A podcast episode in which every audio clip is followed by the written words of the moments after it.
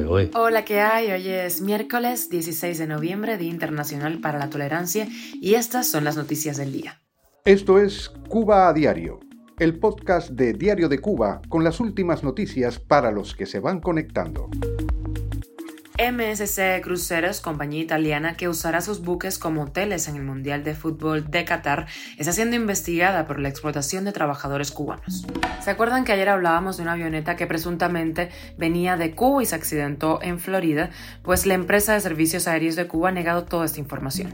Ayer saltaron las alarmas dos misiles que presuntamente eran rusos impactaron en territorio polaco matando a dos personas. La OTAN investiga este suceso.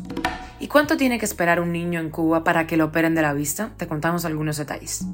United Airlines inicia sus vuelos a Cuba desde Houston y New Jersey. Esto es Cuba a Diario, el podcast noticioso de Diario de Cuba. La empresa italiana de cruceros MSC Cruceros está bajo investigación de la Corte Penal Internacional por formar parte del esquema de explotación laboral del gobierno cubano mientras operó en la isla, al pagar apenas el 20% de su salario a los empleados y darle el resto al gobierno de Cuba. Además, le retenían los pasaportes a bordo. Esto de acuerdo con denuncias presentadas por la ONG Cuban Prisoners Defenders. Entre los eh, barcos implicados en este escándalo están el MSC Ópera y el MSC Poesía.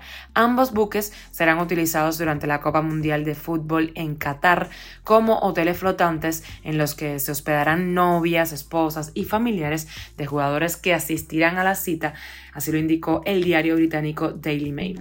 Y ayer dábamos la noticia de que una avioneta que presuntamente salió de Cuba se estrelló en Florida. Bueno, pues la empresa de servicios aéreos de Cuba niega esta información. Varios medios han reportado que el aparato accidentado era el mismo que usó para fugarse el piloto cubano Rubén Martínez Machado, habrán escuchado su historia, quien continúa detenido. No obstante, no hay reporte oficial que lo confirmen explicaciones de por qué y hacia dónde era trasladada la aeronave que transportaba a dos personas que salieron ilesas del accidente según la prensa local. Cuba a diario. Y ayer en la noche en Europa las alarmas se dispararon y la OTAN investiga si dos misiles rusos impactaron en una localidad polaca cerca de la frontera ucraniana. Dos personas murieron en ese suceso. De ser comprobada la procedencia de los misiles, supondría un ataque directo de Rusia a la OTAN, que en el Tratado de la Alianza obliga a responder de forma conjunta a todos los países que pertenezcan a esta organización. Durante las últimas horas, tanto Polonia como Estados Unidos, como la misma OTAN, han tratado de rebajarle la tensión a todo esto. Rusia dice que ellos no han sido, Polonia, que no hay pruebas definitivas, y Estados Unidos, que es improbable que los misiles hayan sido lanzados por los rusos. Aún así, Polonia está en alerta máxima. Expertos militares dicen que podría tratarse de un cohete ruso interceptado por la defensa antiaérea ucraniana que habría caído en territorio polaco. De todos modos, vamos a estar muy pendientes de esta información que llevaría la guerra a otro nivel. Y una madre holguinera lleva más de tres años esperando una operación para una de sus hijas.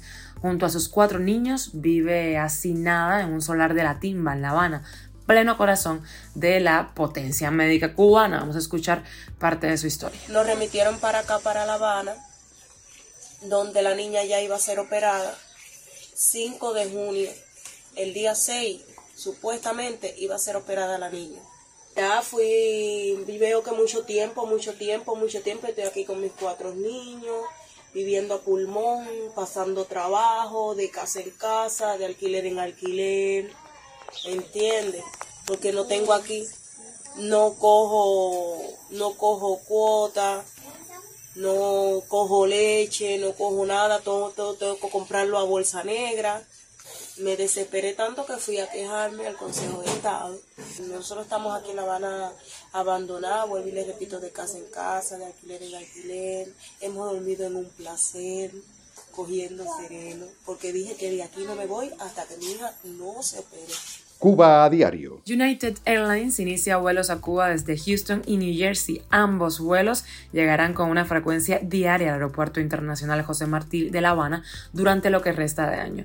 La aerolínea había suspendido sus 14 vuelos semanales a La Habana en marzo de 2020 debido pues, a la pandemia de coronavirus. Por otro lado, la aerolínea cubana de aviación anuncia el comienzo de los vuelos nacionales a partir del próximo fin de semana. El próximo 19 de noviembre se van a retomar los vuelos entre La Habana y las ciudades de Camagüey, Holguín, Santiago de Cuba y Gerona. Y con la extra viajamos a Estados Unidos. Donald Trump presentó ayer su candidatura a la presidencia de Estados Unidos y recupera su Make America Great Again que lo llevó a la Casa Blanca en 2016. Pero ahora parece que no anda tan fuerte. Los republicanos, recordemos, no consiguieron hacerse con el Senado después de las legislativas de la semana pasada en Estados Unidos y algunos de los candidatos impulsados por Trump no lograron sus puestos. Además, el gobernador de Florida, Ron DeSantis, pisa fuerte y podría disputarle la candidatura en las primarias del partido. Esto es Cuba a Diario, el podcast noticioso de Diario de Cuba, dirigido por Wendy Lascano y producido por Raiza Fernández. Gracias por informarte con nosotros y hacernos un ladito en tu sofá. Recuerda que estamos contigo de lunes a viernes y nos puedes escuchar en Spotify, Apple Podcast y Google Podcast, SoundCloud, Telegram y síguenos en nuestras redes sociales. Allí te leemos. Yo soy Wendy Lascano, un beso enorme.